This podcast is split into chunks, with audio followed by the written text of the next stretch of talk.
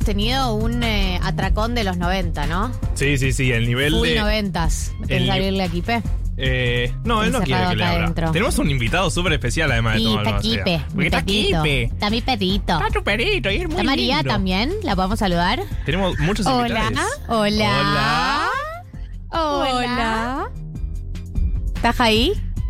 Estoy aquí, amores míos. Eh, escuché toda la, toda la entrevista de, de Tomás, todo la- el atracón de los noventas, fascinada con Roxette. Aquí también hace muchísimo frío hoy.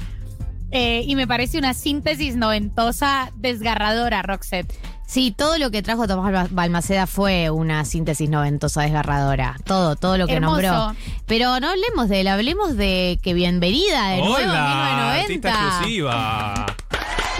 No Y- y saben lo que les micrófono. extraño, eh, lo que les extraño. Ya estoy muy pronta a volver al país. eh, así que ya vamos a estar juntique, junti- juntiques, iba a decir, como una mezcla, una mezcla de las Mezcla dos. colombiana y progresismo argentino. Eh, totalmente. Eh, col- colombian, colombiana Argentina en Progre, ya vamos a estar juntiques eh, en la mesa otra vez, así que sí, les, les extraño muchísimo, estoy feliz de estar acá, hermosa nota con, con Tomás. Obviamente he escuchado todos los 1990 en los que no he podido estar eh, mientras camino en A esta ver. A ver, Bogotá. Hacenos ¿Y qué- devolución. ¿Qué, fue? Que hay Hacernos que me- una que hay devolución que del mejorar. programa sin voz. Claro. Chicos, no puedo hacer una devolución eh, sin mí porque ustedes son perfectos. Ay, Los escucho Ay. y pienso, ¿puede ser que estas sean las mejores personas vivas del mundo? ¿Puede ser que Marta y Galia sean lo mejor que le pasó al universo? puede ser. ¿Y la- ¿Tu respuesta es que sí? Mi respuesta es que claramente sí. Ah, buenísimo. Gracias. Ay, me- Digo, nos sonrojamos. Claro que sí, claro que sí. Eh, mejores del mundo. Pienso, ojalá me extrañen. Te extraño Ay, realmente sí. soy muy prescindible. No, no, No, sos, pre- no sos prescindible pero para favor. nada. El vacío que has dejado se siente sábado a sábado. Yo lo quiero mucho a Marto, pero se siente tu ausencia, Mechis. Sí, pero por favor. Eh, Eh, Te estamos volando el pero lugar. estoy acá. estás acá, firme junto al pueblo. Escuchame una cosa, Estoy ¿hoy vas a hacer eh, dilemas incómodos? ¿Esto es real? Esto es real, vamos a hacer un dilemas incómodos, eh, que a mí, como todos los dilemas incómodos, me incomoda mucho, como todos los dilemas incómodos no lo tengo muy resuelto y quisiera que fuera lo más colaborativo posible al 1140 66 000. Se sabe el número desde Colombia. Eh, ¿Nos puedes eh, tirar el, el titular? ¿De qué se trata? Canchereando estaba con este. El dilemas incómodos es el siguiente, o sea, yo debo decir la secuencia, es algo que me pasa constantemente, yo estoy muy pronta a cumplir 30 años, soy la mayor de la mesa, Eh, sigo siendo, por supuesto, una 1990. Pero hay algo que pasa, y yo no sé si nos, creo que nos pasa como después de los 25, hay una sensación que, que también es generacional, que obviamente la gente que es mayor que, que nosotros nos dice, no, te va a pasar un montón de veces en la vida, pero yo sí creo que hay algo que se empieza a definir sobre saber un poco qué clase de persona es una, ¿no? Como, Mm. ok, ma- yo soy más o menos esto. Claro. Eh, hay, hay cosas, hay, hay un margen que puedo manejar y hay otro margen en el que ya empiezo a decantar quién soy. Con las virtudes Y y, las este- limitaciones que eso trae, ¿no? Exactamente. Y en este sentido, eh, el, el dilema que me ataca y que, que hablo- hablé mucho esta semana porque estoy como particularmente permeada por este dilema es, me voy a dormir, ¿no? Apago la luz, tun, tun, tuki, tuki, silencio y pienso, ¿será que debo aceptar mis defectos y aceptarme con estos defectos? ¿O debo tratar de mejorarlos todo el tiempo y la afronta con mejorar mis defectos en mis defectos es en sí mismo una forma de negar aspectos de mi personalidad Sí, la que no complejidad solo no que me está adquiriendo gustan, este dilema. ¿ah? La complejidad que está adquiriendo este dilema. Y me parece increíble, porque sí. Igual yo entiendo perfecto, es eh, si uno llega a un punto en donde abraza sus defectos como parte de lo que sos y no los intentas cambiar, o si uno sigue luchando contra esas cosas. o si sigo luchando. Y si el hecho de luchar contra mis defectos implica estar todo el tiempo en un estado de negación de eso, un estado del arte de mi personalidad, ¿no? Como quizás esto es quien soy y, y toda la, la lucha con tratar de cambiarme en mayor o menor medida, cosas que me gustan más o menos, implica también una falta de reconocimiento de, de incluso las potencialidades. En eso he estado pensando estos días. Sí, Tranqui. claro, bueno, ve que- veo que, que tuviste Tranqui. tiempo para darle, porque hay muchas aristas de este tema. Linda la playa de Colombia, ¿no? Re linda, re top. Llueve, llueve mucho en Bogotá. Sí. eh, estuve pensando en eso, por eso le pido a les, al nuestros oyentes que, que nos comenten un poco como hipótesis sobre esto, porque yo sí tengo algunas, o sea, estuve pensando y estuve leyendo algunas cosas sobre este asunto que me tiene particularmente preocupada. Creo que es algo que, lo, que, que te preocupa también a veces en la vida. Pero si hay algo que aquí, David, prende la cámara y hace ojos. David, recordemos, es eh, el psicólogo Sí, sí, del grupo. está, o sea que- es psicólogo. Eh, te está preguntando, ¿y a vos qué te pasa con eso, básicamente, con esos ojos? Claro, terapia. Es una sesión gratis. Eh, pero creo que un primer paso que a mí me resulta súper súper interesante también de- del momento en el que yo siento que, que nuestra generación y, y las personas que por lo general son nuestras oyentes o que tenemos oyentes de distintas edades, estamos es en ese instante en el que vos decís, mira, yo soy un poco así. ¿No? Y, y hay algo que sucede en este, en este momento, cerca de los 30, después de los 25, en el que hay, haces el reconocimiento de, che, qué chotas actitudes que tengo y qué chotas estas cosas que tengo, pero un poco soy esto. Claro, y eso claro, también claro. te ayuda. eh, y es un momento súper agradable en medio de lo, de lo demoledor que puede ser la sensación de decir, ok, yo tengo estos límites y tengo estas potencialidades, ¿no? Pero como todas estas cosas que tienen que ver con la identidad, hay días en los que uno se las toma muy bien y hay días días en los que uno te lo se las toma con muchísima mal. más frustración. Bueno, Claro, me encanta una- el tema. una.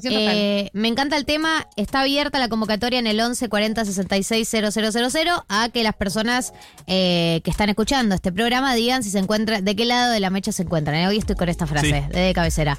Ah, Eh, estás aquí, estás ¿De qué aquí. lado de la mecha se encuentran? Eh, el tema es si siguen luchando contra sus eh, defectos o sus cositas que quieren cambiar o si hay algo de potencialidad en abrazarlas y explotarlas. Si les parece, eh, re- eh, vamos a escuchar un tema. Yo de mientras recibo sus testimonios y le damos sin miedo el dilema incómodo.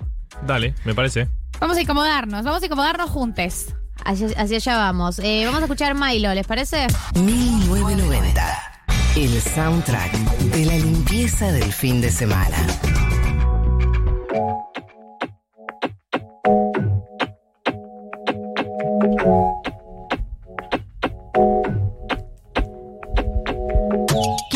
Cinco ahora sí, entramos en la segunda hora de programa y entramos también en el dilema incómodo el día de la fecha. Ya empezaron a llegar mensajes. Yo les comento, la gente que manda audio, hasta 30 segundos es eh, la duración que uno puede pasar al aire, porque si no se hace muy largo. Pero Sí, son límites, bienvenidos los audios también. La consigna, el título, el dilema de hoy es si uno, a medida que pasan los años y pasa el tiempo, sigue luchando para modificar sus defectos o en algún lugar abrazarlos, conocerlos, eh, blanquearlos, tiene cierta potencialidad. Eh, Mechis, ahora sí, dale rienda suelta a todo lo que tiene que ver con este dilema incómodo. Este, este dilema muy incómodo, es un dilema, además es un dilema, eh, está pasando, es un, es un, es un dilema o vivo, Eh, estamos claro. haciendo un dilema incómodo en vivo. No esperaste, Eh, no, espera- no esperaste a que, a que decante y llegue a una conclusión, digamos. Lo, lo pensabas No, no, ayer y hoy está acá. Cero decantado, cero decantado. Yo creo que hay, hay varias cosas interesantes sobre, sobre pensarnos y también pensarnos en algo de lo que hablamos mucho en, en esta sección, en dilemas incómodos y que siempre viene muy a colación con esta clase de preguntas más personales. Y es bueno, hay la, la forma en la que hay una, una cultura de la autosuperación, ¿no? También estamos súper inmersos en una cultura de la autoayuda, en una cultura de la autosuperación. Nuestra generación, particularmente eh, la generación posterior a, a los noventas, muy atravesados por la cultura de la dieta y la cultura de que todo lo que no te gusta lo puedes cambiar y que puedes cambiarlo si te levantas a las 5 de la mañana y que si te esfuerzas un poco más puedes cambiar estas cosas sobre ti eh, que sientes que te entorpecen la forma de vivir. Y yo creo que eso genera una tensión en este dilema que por ahí ni siquiera es tan necesaria pensar, pensarlo de ese modo, ¿no? Hay cosas que de tu personalidad y rasgos que se van a potenciar más o menos con el tiempo, pero también hacia qué clase de, persona queremos ir, como cuál es esta propuesta de, mejoría y de, cambio y de potencialidades y hacia dónde nos está llevando y también cómo está achatando algunas cosas de nuestra propia personalidad. O sea, yo creo que Buenísimo cuando aprendes cuáles son tus puntos débiles, cómo manejarlos, cuando dejas de querer cambiarlos, digamos, cuando los abrazás en algún lado. Claro, para eso, el- pero la, pregunta tiene que existir a partir del reconocimiento de que hay cosas de tu personalidad que quizás no se puedan cambiar y que quizás sea también una parte muy importante de quién sos. Como primero y principal, creo que es importante dejar de perseguir eh, esta persona, esta persona que nos ha propuesto la sociedad de la autoayuda hipercapitalista, hiperfuncional, hiperproductiva, hipersociable, para poder preguntarte un poco, listo, sin todo lo que yo debería hacer, un poco qué soy, con qué estamos trabajando, qué tenemos. Y ese descubrimiento puede ser muy, puede ser feo ese, momento, eh, pero también el buen diagnóstico te permite un poco ver qué posibilidades hay y qué cosas se pueden mejorar no en función de ser otra persona, sino en función de generar menos sufrimiento para el día a día. O sea, yo creo que ese es como un punto de negociación que a mí me resulta súper interesante y súper reconfortante. Ok, yo tengo estos defectos y soy esta persona. Hago este reconocimiento, me cuesta, me cuestan ciertas cosas. Le digo a la gente que quiero también, porque el problema para mí eh, no es si soy productiva o no productiva, sino cómo esto afecta mis vínculos interpersonales de alguna manera. Entonces, bueno, yo más o menos soy esto. Ya a esta edad creo que esto más o menos se va a quedar así, que es algo que, que yo creo que estoy pensando por primera vez. O sea, yo nunca había pensado que siempre iba a ser una persona. Y algo pasa cuando uno está llegando a este momento de la vida, que yo creo que, que la gente ya lo debe tener súper procesado, pero bueno, como nosotros estamos en este tránsito de la adultez, que es un poco, ah, yo soy así, esto es, total. ¿no? Igual No, pará, eh, pero somos jóvenes todavía. Este No, a momento de ver. la vida parece que No, ya no, estuviera. no. Pero yo igual como- yo estoy de acuerdo. No, no tiene, no Pero tiene que hay ver con, ahí, con sí. que, con que no tengamos la potencialidad de cambiar. Obvio que sí, pero que también uno se va amigando con ciertos defectos. No todos los defectos em- y eh, empezás una batalla, sino que algunos de alguna manera los abrazás, te amigas y aprendes a, a convivir.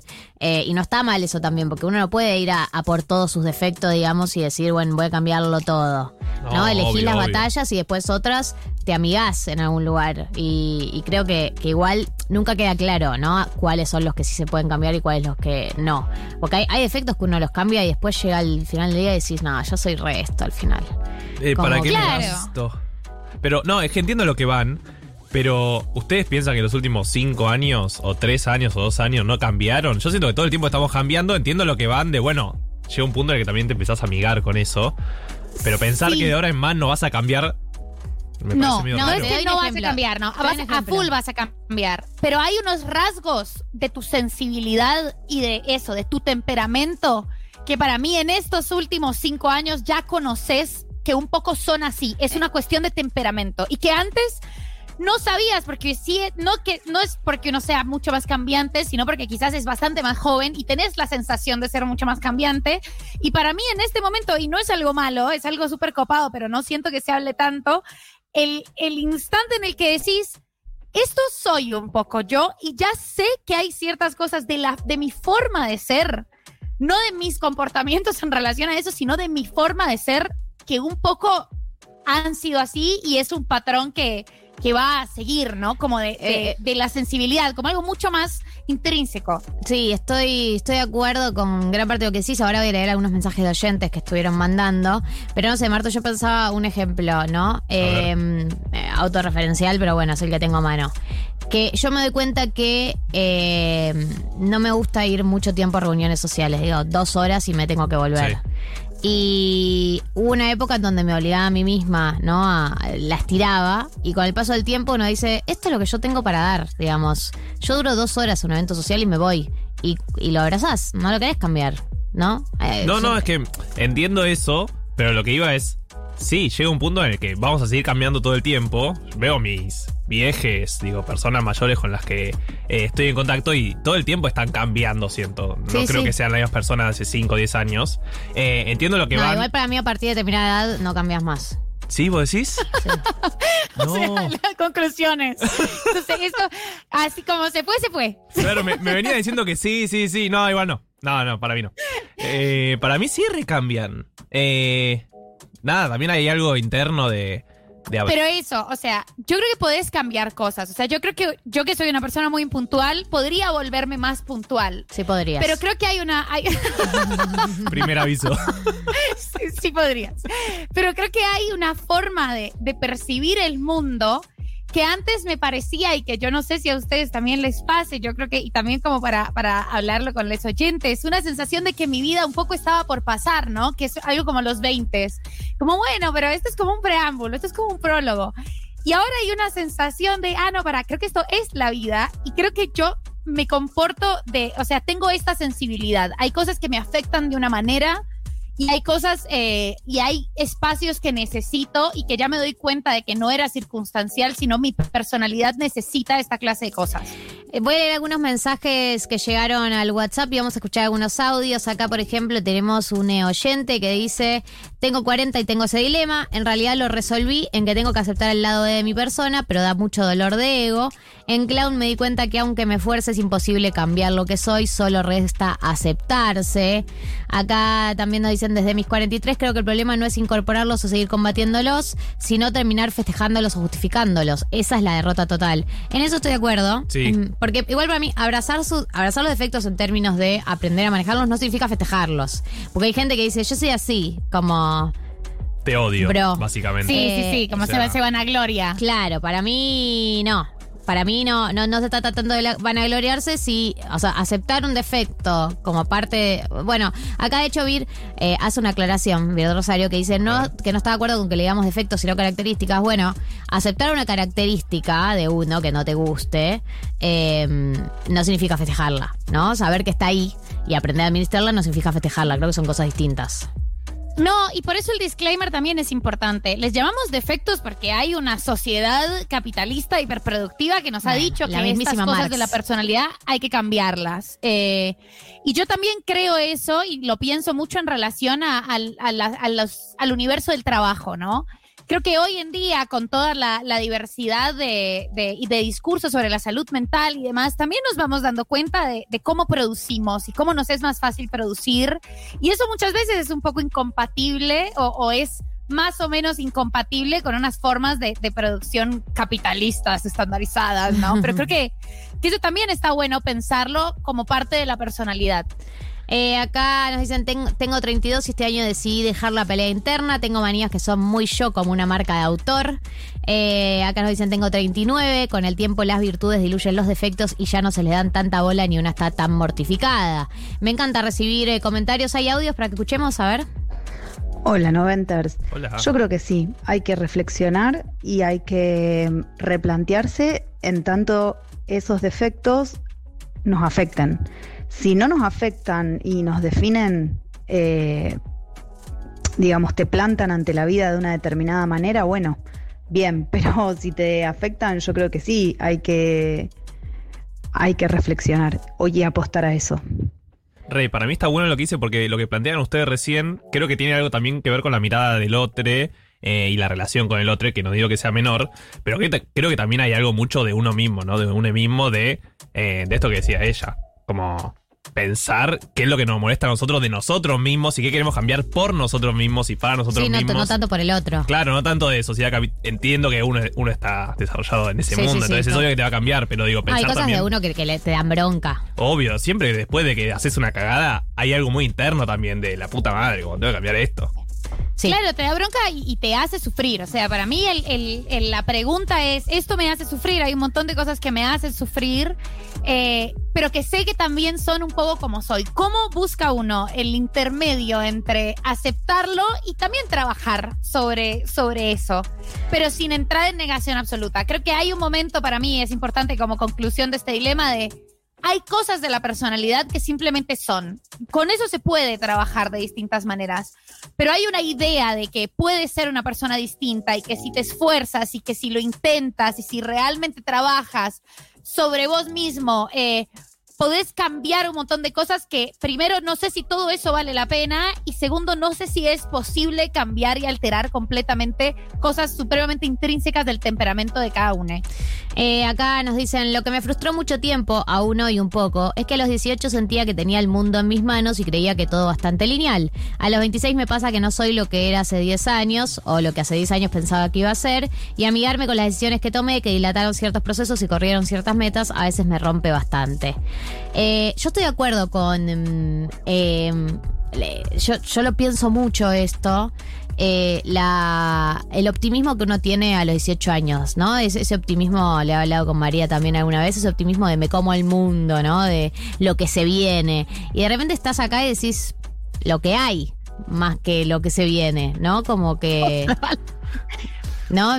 Por ahí es muy negativo que diga esto, pero realmente lo pienso así. Hay cierto Eh, No, pero siempre idealizás también lo del otro y cuando te llega a vos decís, ah, bueno, tampoco era tan ideal, ¿no? ¿No pasa por eso un poco también? No, Eh, o sea, yo pienso que uno va, va moderando las expectativas con respecto al futuro. Y con respecto a uno mismo también. Sí, pero, pero, yo creo para... que también eh, Sí. pasa algo y es que hay una, yo no sé si es, y, y esto también me lo pregunto y, y tengo muchas charlas, y tiene mucho que ver con este asunto, yo no sé si es porque había la construcción social de la vida en una visión de trabajo y en una visión de familia, ¿no? De cuando ya eras adulto y que nuestra generación, por supuesto, como pisoteó. Y hay una sensación de estar a los 18 años pensando todo el tiempo, esto no es la vida, como no importa lo que yo haga acá. Igual esto es como, esto es un tiempito antes de que la vida empiece, como la, la vida previda. Una previda. Y ahora me doy, o sea, ahora me doy cuenta, igual que la oyenta, con un montón, a veces me, me martirizo mucho pensando en todas esas cosas de la previda que tuvieron consecuencias para la vida, vida, que es esta y no se parecía en nada a la que yo creía que iba Sí, a sí, ser. sí. O Eh, sea, como, es esto. Y te Expectativa, realidad. un poco. Claro, Eh, de- sí. esto no es algo que pasa antes de la vida, es parte y hay que tomárselo con, con, seri- con Pero a uno no, no si puede ser una persona de pero 18 sí. años eso. No, pero tal vez llegás a los 40 y también empezás otra cosa. A Eso, para mí hay algo también histórico, de tal vez en 10 años pensamos una cosa totalmente radical y decimos, ah, eso era la previda, ah, esta es la vida. No, no, la vuelta. única previda es la de los 18 años. Sí, no sé. A los 30 años no es previda, No, a los es 40. previaje. un saludo. A ver, un audio. Están hablando mucho de defectos y en realidad lo que tenemos son todas características. ¿sí? Eh, Sí. Un defecto tiene que ser algo que, que directamente nos impida expresarnos de alguna manera muy particular, pero en general el problema es que la sociedad quiere encasillarnos y ahí es donde nos aparecen esos defectos que no, que no lo son. Bien, estoy de acuerdo. Sí, sí, hicimos la corrección del término defectos. A ver, algunos mensajes más. Me encanta que la gente esté ventilando tanto su intimidad. Ustedes saben que es algo que a mí me fascina. Como por ejemplo, acá un oyente que nos dice: Hola, creo que hay cosas como el pesimismo y la autoestima baja que son sesgos de mi personalidad que no puedo aceptar del todo porque si los acepto pierdo. Y hay otros rasgos más ambiguos o positivos como la autenticidad y la pasión por las cosas. Eh, amplío. Aceptar la mediocridad es muy liberador. Saber que uno no va a ser tope de gama o lo peor del mundo, que sencillamente la vida es eso que pasa al medio, ¿no? Eh, yo estoy muy de acuerdo con esto que está diciendo, ¿no? Eh, ninguno de los extremos, ¿entender? No vas a ser tu versión ideal, tampoco sos tu peor versión, sos la versión que es más o menos va llevando y se va dando, con potencialidades y capacidad de cambio, pero con limitaciones, eh, que, es, que es algo que me parece que está apareciendo. Y también Eh. hablarlo, perdón, porque yo siento que hay algo muy de esto de que nos enojamos con nosotros mismos, eh, que es como, bueno, cuando hablas con tus amigues o con parejas o familia, lo que fuera, hay algo también de que ahí lo pones un poco en, en, en el cierto peso, ¿no? Que, que merece realmente. Como, che, tipo, me sentí mal el otro día, tipo, estuve, estuve muy mal, como esto, tipo, me fui muy rápido, tipo, no, no, se fueron todos después, cinco minutos después, ¿entendés? Como, no ya es mal que- viajando. Claro, empezás a mal viajar en tu mente y después es como, no, no. Todos hicieron lo mismo después, como que no es que quede tranquilo, pero si no hablas de esas cosas, sí siento que te termina carcomiendo mucho peor. Eh, acá dicen, tengo 32 y hasta que no entras de lleno los 30 seguís insistiendo en una imagen ideal tuya que no es tan sana. Si les interesa el psicoanálisis pueden leer el yo ideal o el ideal del yo. Eh, acá Agustina dice que también tiene 30 y está en medio de una crisis de lo que hay terrible, siempre queriendo lo que no hay. Eh, acá, por ejemplo, Federico nos dice que eh, que todo defecto es también la punta de un ovillo donde también están nuestras características positivas o constitutivas. Hay que aprender a manejar eh, entre extremos e ir llenando... Esto es hermoso. Hay que aprender a manejar entre extremos de ir llenando de capa eh, caca propia el resto y negar nuestras condiciones más naturales o las que nos sentimos más afines a nosotros mismos. Bueno, es básicamente es manejar la amplia avenida del medio. Eh, sí, yo creo para, me gusta toda esta terapia colectiva que, que hemos hecho, les treintañeres. Creo que sobre todas estas preguntas hay algo que igual me resulta supremamente emocionante y supremamente esclarecedor y es la aceptación y la búsqueda y al menos la, la protodefinición de cómo es una, ¿no? Y creo que eso ya es un gran paso. Y creo que para llegar ahí hay que despejarse un montón de toda la expectativa de cómo debe ser una y decir, bueno, esto es más o menos aquí estos rasgos son muy importantes de mi personalidad y evidentemente no son algo cambiable. O sea, yo no lo he podido cambiar ya en 30 años, que es un tiempo.